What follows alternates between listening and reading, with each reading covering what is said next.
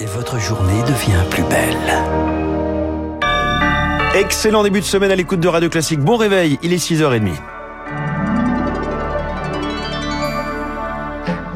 La matinale de Radio Classique avec François Geffrier. Et le journal essentiel de Charles Bonner qui commence avec les premiers pas de la réforme des retraites à l'Assemblée. Avant l'hémicycle la semaine prochaine, c'est en commission des affaires sociales. Rendez-vous ce matin à 9h30. Sur le fond, le gouvernement ne veut pas modifier les deux mesures phares, l'âge de départ à 64 ans et la durée de cotisation.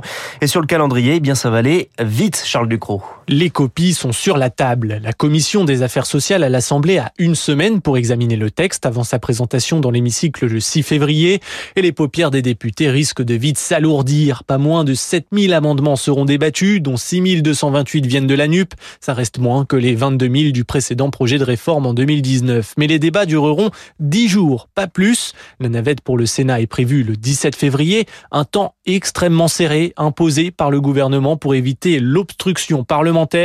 L'inscription du texte dans un projet de loi finance rectificative impose en effet un délai de 50 jours pour obtenir une version définitive. Le tout dans une ambiance mouvementée. Plusieurs aspects du projet sont contestés. De nombreux députés, y compris de la majorité, réclament des mesures plus justes pour les femmes, des sanctions plus larges contre les entreprises qui ne gardent pas leurs travailleurs seniors ou encore le maintien des régimes spéciaux. En attendant, la majorité campe sur sa position et espère une adoption du projet de loi le 26 mars prochain. Et en plein débat sur les retraites, l'équilibre des forces légèrement modifié. Trois élections législatives partielles en Charente, dans la Marne et le Pas-de-Calais. Le RN perd un député, les Insoumis en gagnent un. La majorité en garde le même nombre. La deuxième journée de mobilisation, c'est demain organisée par les syndicats. Trafic perturbé dans les trains, tiers des TGV en circulation en moyenne, presque aucun intercité.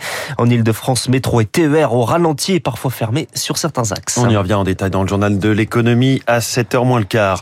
Un grand plan contre les discriminations. Est présenté aujourd'hui par Elisabeth Borne plusieurs de ses ministres. Plus que des discours de tolérance, c'est une série de 80 mesures contre le racisme, l'antisémitisme et les atteintes aux origines, Chloé Juel. Oui, tout commence avec l'école. Ce sera au moins une visite pour chaque élève dans un lieu de mémoire au cours de sa scolarité et une journée de formation tous les 5 ans pour le personnel de l'éducation. Ensuite, le gouvernement veut encourager les citoyens à porter plainte sans pousser nécessairement la porte du commissariat. Les policiers pourraient par exemple se rendre dans des locaux d'associations. L'idée est de réduire le nombre de classements sans suite. Ça passe par la création d'une circonstance aggravante lorsqu'une infraction raciste ou antisémite est commise.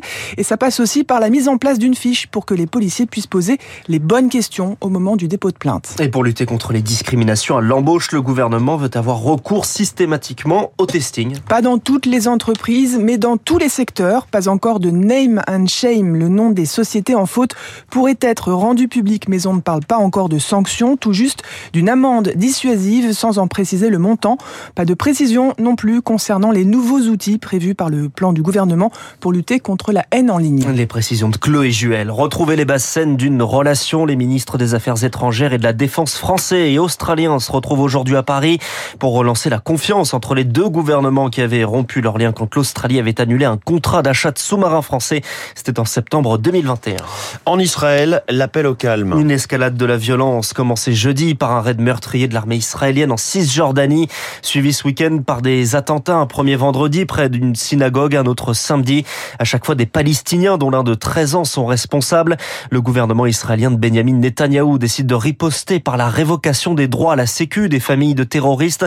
Euh, concrètement, ce matin, la maison de la famille de l'un d'entre eux a été scellée avant sa destruction, une mesure pour rassurer la population selon le docteur en géopolitique Frédéric Ancel. Comme souvent en cas de conflit, la majorité des prises de décision, notamment lorsqu'elles sont dures ou fortes ou virulentes, euh, elles sont évidemment destinées à l'intérieur et non pas à l'extérieur. Parce qu'après tout, euh, Netanyahou, c'est vraiment l'homme du bitachon, comme on dit en hébreu, c'est-à-dire de la sécurité. Donc euh, bien sûr, il s'agit de dissuader peut-être des Palestiniens, mais il s'agit surtout de montrer qu'il a effectivement la situation bien en main. Je doute de l'efficacité de ce genre de mesures. Les mesures punitives sur les familles, ça n'a jamais empêché des attentats terroristes. Frédéric Ancel jouant par Azaïs Perronin et aujourd'hui le secrétaire d'État américain Anthony Blinken se rend à Jérusalem. L'Allemagne ne fournira pas d'avions de combat à l'Ukraine. C'était une demande formulée la semaine dernière par le président Zelensky. La réponse, c'est non du chancelier allemand Olaf Scholz de craindre, je cite, d'entrer dans une guerre d'enchères. C'est un pays gouverné par des gangs. Haïti où la violence atteint des niveaux jamais vus depuis des décennies. 1300 kidnappings l'an dernier,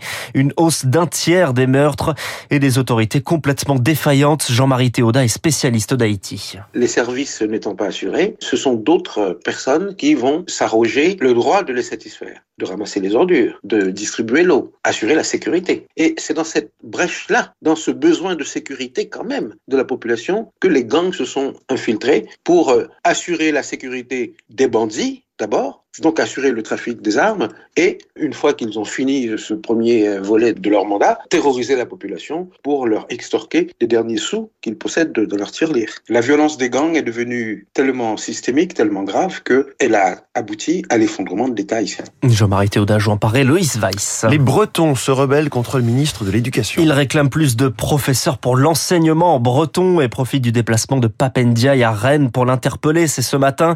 Et dans le cortège, Arnaud Guaper de l'association de parents d'élèves d'Uyès-Brez. On est aujourd'hui euh, sur l'enseignement bilingue public à 10 200 élèves scolarisés, hein, donc de la maternelle jusqu'au lycée. On est confronté à chaque rentrée scolaire à un défaut d'enseignants face aux élèves à la rentrée. Donc euh, c'est la course aux contractuels, aux remplaçants. Et aujourd'hui, beaucoup de collégiens n'ont pas un nombre suffisant de matières enseignées en breton parce qu'on manque d'enseignants. Arnaud Guaper de l'association Douillès-Brez, qui veut dire les deux langues de Bretagne en français. La Bretagne, c'est son fief Guingamp, de quoi faire le faire surnommer le menhir dans le football français. Noël Legrette, président de la fédération, connaîtra aujourd'hui les conclusions de l'audit commandé par la ministre des Sports sur le management et les accusations de harcèlement. On termine avec le sport et ceux qui ratent le coche. Il y a les Français du handball battus en finale du mondial par le Danemark 29-34. Les Danois titrés pour la troisième fois d'affilée. En football, le Paris Saint-Germain rate aussi le coche rattrapé dans les dernières secondes, 96e minute par le stade de Reims. Paris reste leader de Ligue 1. Et puis le tennis, Novak Djokovic ne manque pas l'occasion. Il remporte l'Open d'Australie. C'est son dixième résultat, 22 grands chelems, autant que Rafael Nadal. Merci beaucoup. C'était le journal de 6h30 signé Charles Bonner. Il est 6h37.